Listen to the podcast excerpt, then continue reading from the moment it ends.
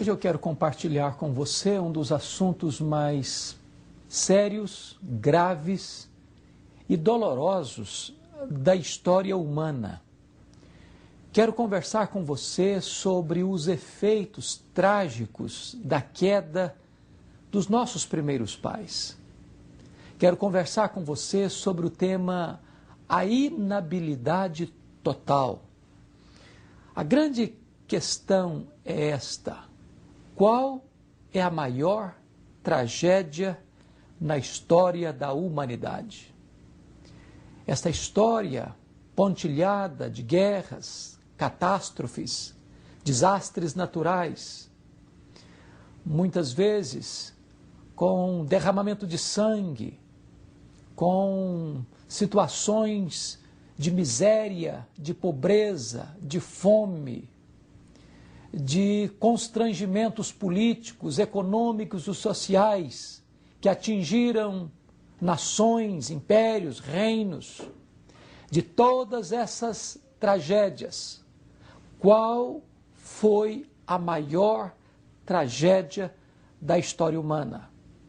E nós podemos afirmar categoricamente que a maior tragédia na história humana foi a queda dos nossos primeiros pais, lá no berço da civilização, no começo da história humana. A Bíblia diz que Adão era o representante, o cabeça federal da raça humana. E quando ele deliberadamente peca contra Deus, seu pecado não foi apenas pessoal e individual, mas ele pecou como representante da raça. A Bíblia diz que o pecado entrou no mundo por um só homem, e pelo pecado a morte. E a morte passou por todos os homens, porque todos pecaram. A Bíblia diz que todos pecaram e destituídos estão da glória de Deus. Não há justo, nenhum sequer. Não há quem entenda, não há quem busque a Deus. Como ovelhas, todos nós nos desviamos de Deus. E o mais sério, nós não temos condições de nos voltarmos para Deus pelos nossos próprios esforços, pela nossa própria vontade. Isso porque a queda não atingiu apenas a superfície do nosso ser, não a epiderme, não o aspecto externo, mas a queda atingiu a essência do nosso ser. Quando os reformadores, é, trabalhando esta questão, afirmaram o que se chama de depravação total da raça humana. Nós precisamos entender o que isso não significa, para entender o que isso realmente significa. Quando nós falamos que o homem possui uma inabilidade total, ou ele está em estado de depravação total, não significa que o homem é tão depravado quanto ele poderia ser ou chega a ser. Em outras palavras, nem todo ser humano chega ao ponto que Adolf Hitler chegou, que Idi Amin chegou, que Mao Tse Tung chegou. Nem todo ser humano, pelo fato de estar afastado de Deus, desviado da graça de Deus, ele é intensivamente tão mal quanto alguns chegaram a ser, vivendo como feras indomáveis, como seres humanos acelerados que se renderam ao ponto mais vil da depravação humana. Não significa também que este ser humano caído em pecado, distanciado de Deus, não seja capaz de praticar coisas boas, como, por exemplo, amar o cônjuge, amar os filhos, ser um bom cidadão, ter responsabilidade diante das leis do seu país, de ter a habilidade ou a capacidade de praticar atos de caridade, ser generoso, ser hospitaleiro e ser um ser humano é, que cumpra determinados elementos da ética social.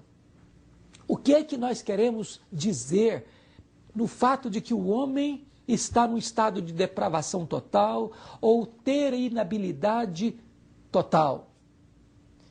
Primeiramente, eu quero dizer para você que a queda atingiu toda a área do nosso ser, toda a estrutura do nosso ser, a nossa mente, as nossas emoções e a nossa vontade. Nenhum elemento da nossa vida, nem a nossa razão, nem a nossa emoção, nem os nossos pensamentos, nem os nossos desejos, nem as nossas ações, nem as nossas reações, nem as nossas palavras estão isentas da presença do pecado. Foi por esta razão que, lá no quinto século, por volta do ano 416, que Pelágio é, afirmou que a queda de Adão não tinha afetado o resto da humanidade. E que a, o homem hoje seria tão livre para escolher entre o bem e o mal como Adão o era antes da queda. No Sínodo de Cartago, Agostinho de Pona é, refutou essas teses de Pelágio, dizendo não. A queda não apenas trouxe arranhões ao ser humano. A queda de Adão e Eva, dos nossos primeiros pais, ela trouxe morte. O homem hoje está morto nos seus delitos e pecados. O homem não pode voltar-se para Deus pelos seus esforços, pelos seus méritos, pela sua vontade própria, porque o ser humano como um todo está profundamente é, corrompido em seu ser. Isso tem profundas implicações práticas. É muito comum você ouvir aquilo que os filósofos ensinaram, por exemplo, John Locke, quando dizia que o homem é uma tábula rasa, uma folha em branco. O homem é produto do meio. É o meio que determina o que o homem vai ser. De tal forma que o homem é produto do meio em vez de influenciar o meio. John Jacques Rousseau diz que o homem é bom, essencialmente bom. É muito importante entender que estas ideias, embora populares e aplaudidas pela humanidade, embora é, elevem o humanismo, elas estão equivocadas, redondamente equivocadas. O Senhor Jesus Cristo é absolutamente categórico em afirmar que não é o que entra pela boca que contamina o homem, mas é aquilo que sai do coração. Na verdade, o mal não está nas estruturas sociais Simplesmente, o mal está dentro do coração do homem. É do coração do homem que procedem os adultérios, os furtos, as mentiras, as conspirações, os enganos, a violência. É muito comum você ouvir que um ser humano não deve entrar na política porque o poder corrompe.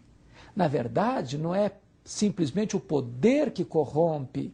O poder revela os corrompidos. A corrupção não está num partido ou numa ideologia política apenas, a corrupção está dentro do coração do homem. Na verdade, o homem está nesse estado de inabilidade total para voltar-se para Deus. O apóstolo Paulo diz que o homem sem Deus, ou o homem natural, não discerne as coisas de Deus. O homem natural está cego porque o diabo cegou o entendimento dos incrédulos para que não resplandeça sobre eles a luz do evangelho de Cristo. O apóstolo Paulo diz que o homem está corrompido porque a vontade da carne, a inclinação da carne é inimizade contra Deus. O homem natural, diz ainda o apóstolo Paulo, está morto nos seus delitos e pecados. Ele é escravo do mundo, ele é escravo da carne e ele é escravo do diabo. Ele é filho da ira. Este homem não pode, por si mesmo, voltar-se para Deus. Ele está absolutamente incapaz, porque ele não pode reagir. Ele é um morto, espiritualmente ele está morto. E um morto não sente, um morto não reage. A não ser que Deus intervenha em nossa vida, nós pereceríamos em nosso pecado. O profeta Jeremias chega a afirmar que, assim como um etíope não pode mudar a sua pele, nem um leopardo as suas manchas, nem nós poderíamos fazer o bem, estando nós acostumados a fazer o mal. O grande pregador Charles Haddon Spurgeon disse que era mais fácil ensinar um leão a ser vegetariano do que um homem poder salvar a si mesmo. É melhor você se levantar pelos cordões do seu sapato, mais fácil entender isso, do que um homem poder salvar a si mesmo. Na verdade, ou Deus põe a mão sobre nós, ou nós perecemos. Você não pode chegar até Deus e nem agradar a Deus pela sua própria justiça. O profeta Isaías diz que as nossas justiças, aos olhos de Deus, são trapos de imundícia. Isso nos leva a entender quão desesperadamente carentes de Deus nós somos. Nós precisamos de Deus. Nós dependemos da graça de Deus. Não é possível que você tenha qualquer gesto de altivez, de vaidade, de orgulho, de soberba, pela religião que você tem, pelas obras que você pratica, pela sua justiça pessoal, você carece da glória de Deus. Você e eu somos pecadores. E o salário do pecado é a morte. Nós estamos numa situação, num estado de total carência, de total miséria, de total dependência de Deus. Nós precisamos de Deus. É por isso que nesse momento eu quero trazer essa palavra para o seu coração. Não confie nos seus méritos. Não confie nas suas obras. Não confie nas suas justiças pessoais. Não confie na sua prática de caridade.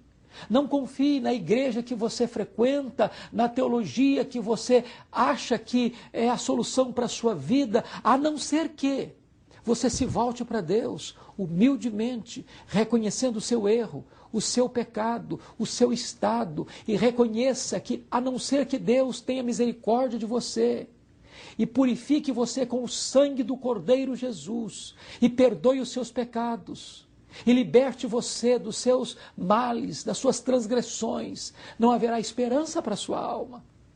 Mas há esperança. Há esperança em Deus porque Ele nos deu vida, estando nós mortos nos nossos delitos e pecados. Ele é o Deus que nos arranca da potestade de Satanás para o reino da luz. Ele nos tirou de um poço de perdição e colocou os nossos pés sobre uma rocha. Ele abriu para nós uma fonte de eterna esperança, uma fonte de salvação. E em Cristo nós temos o escape, em Cristo nós temos uma cidade refúgio, em Cristo nós temos perdão, nós temos libertação, nós temos salvação. Em Cristo Jesus, a morte não tem mais poder sobre nós, porque Cristo Jesus morreu a nossa morte para nos dar vida e vida em abundância. Se nesse momento você anseia voltar-se para Deus, se você agora reconhecer os seus pecados, você poderá receber de Cristo o perdão, a salvação, a vida eterna. E se você deseja fazer isso, nesse momento eu quero orar em seu favor, colocar a sua vida diante do trono da graça de Deus. Aí onde você está, curva a sua fronte e ore a Deus comigo. Deus bendito, louvado seja o teu nome, porque estávamos perdidos e fomos achados, estávamos mortos e recebemos vida, estávamos longe e tu nos atraíste para ti com cordas de amor. Agora, Deus, nós te pedimos que tu apliques esta palavra no coração daqueles que assistem este programa que seus corações sejam tocados, que seus olhos sejam abertos, que seus corações sejam transformados e que haja salvação para todos aqueles que te buscam e se entregam ao teu filho Jesus neste momento. Louvado seja o teu nome, porque tu és o Deus da nossa salvação. Em nome de Jesus.